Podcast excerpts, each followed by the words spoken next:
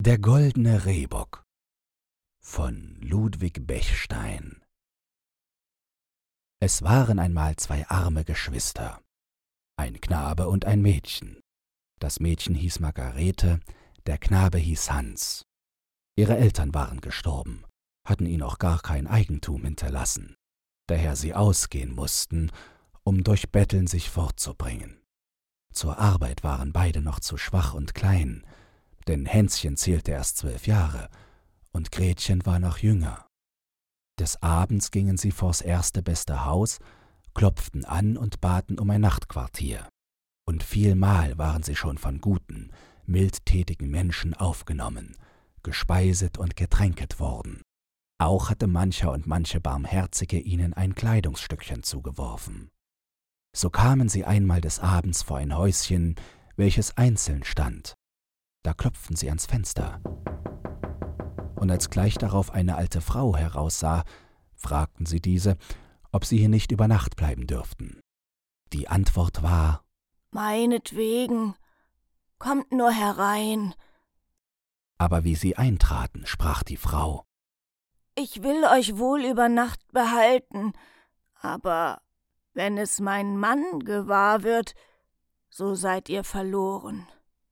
Denn er isst gern ein jungen Menschenbraten, daher er alle Kinder schlachtet, die ihm vor die Hand kommen. Da wurde den Kindern sehr Angst, doch konnten sie nunmehr nicht weiter, es war schon ganz dunkle Nacht geworden. So ließen sie sich gutwillig von der Frau in ein Fass verstecken und verhielten sich ruhig. Einschlafen konnten sie aber lange nicht, zumal da sie nach einer Stunde die schweren Tritte eines Mannes vernahmen, der wahrscheinlich der Menschenfresser war. Des wurden sie bald gewiss, denn jetzt fing er an, mit brüllender Stimme auf seine Frau zu zanken, dass sie keinen Menschenbraten für ihn zugerichtet. Am Morgen verließ er das Haus wieder und tappte so laut, dass die Kinder, die endlich doch eingeschlummert waren, darüber erwachten. Als sie von der Frau etwas zu frühstücken bekommen hatten, sagte diese Ihr Kinder müsst nun auch etwas tun. Da habt ihr zwei Besen. Geht oben hinauf und kehrt mir meine Stuben aus. Deren sind zwölf, aber ihr kehret davon nur elf. Die zwölfte dürft ihr um Himmels willen nicht aufmachen. Ich will derzeit einen Ausgang tun. Seid fleißig, dass ihr fertig seid, wenn ich wiederkomme.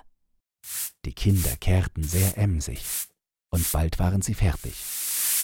Nun mochte Gretchen doch gar zu gerne wissen, was in der zwölften Stube wäre, das sie nicht sehen sollten, weil ihnen verboten war, die Stube zu öffnen. Sie guckte ein wenig durchs Schlüsselloch und sah da einen herrlichen kleinen goldenen Wagen mit einem goldenen Rehbock bespannt.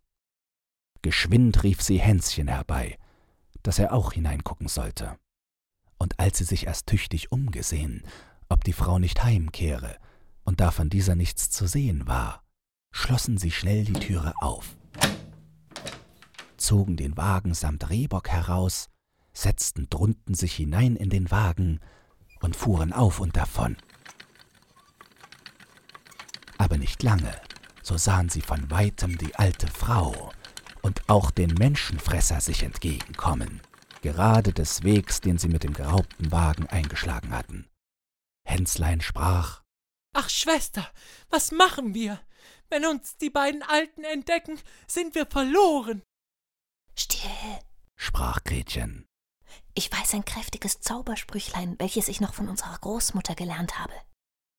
Rosenrote Rose sticht, siehst du mich, so sieh mich nicht. Und alsbald waren sie verwandelt in einen Rosenstrauch.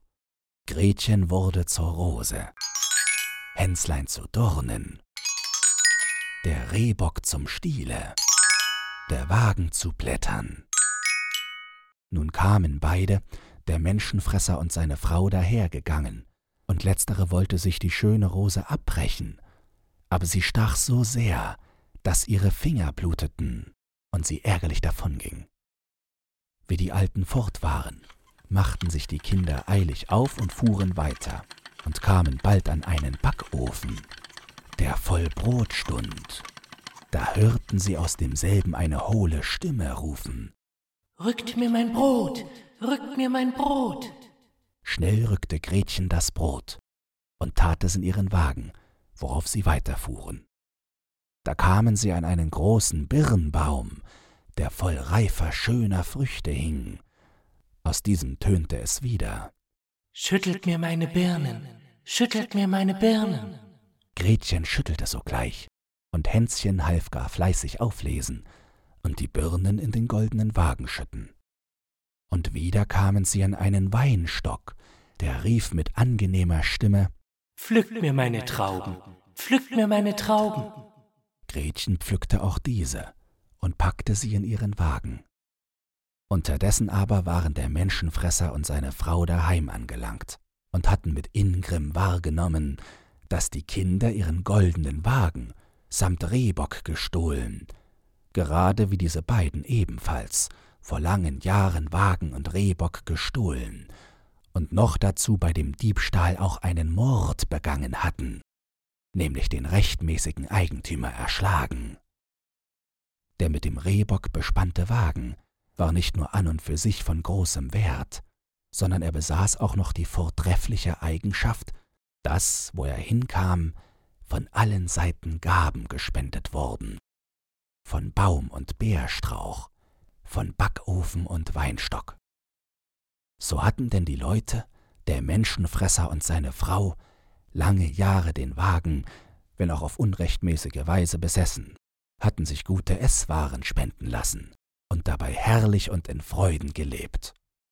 Da sie nun sahen, dass sie ihres Wagens beraubt waren, machten sie sich flugs auf, den Kindern nachzueilen und ihnen die köstliche Beute wieder abzujagen. Dabei wässerte dem Menschenfresser schon der Mund nach Menschenbraten, denn die Kinder wollte er sogleich fangen und schlachten. Mit weiten Schritten eilten die beiden Alten den Kindern nach und wurden dieselben bald von ferne ansichtig, weil sie vorausfuhren.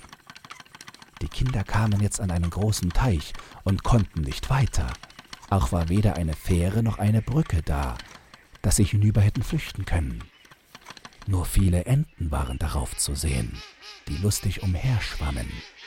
Gretchen lockte diese ans Ufer, warf ihnen Futter hin und sprach Ihr Entchen, ihr Entchen, schwimmt zusammen. Macht mir ein Brückchen, dass ich hinüber kann kommen. Da schwammen die Enten einträchtiglich zusammen, bildeten eine Brücke, und die Kinder samt Rehbock und Wagen kamen glücklich ans andere Ufer. Aber flugs hinterdrein kam auch der Menschenfresser und brummte mit hässlicher Stimme Ihr Entchen, ihr Entchen, schwimmt zusammen, macht mir ein Brückchen, dass ich hinüber kann kommen. Schnell schwammen die Entchen zusammen und trugen die beiden Alten hinüber. Meint ihr? Nein.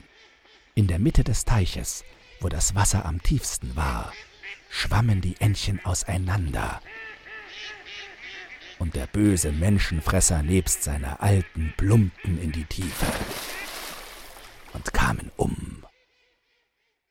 Und Hänschen und Gretchen wurden wohlhabende Leute, aber sie spendeten auch den Armen viel und taten viel Gutes, weil sie immer daran dachten, wie bitter es gewesen, da sie noch arm waren und betteln gehen mussten.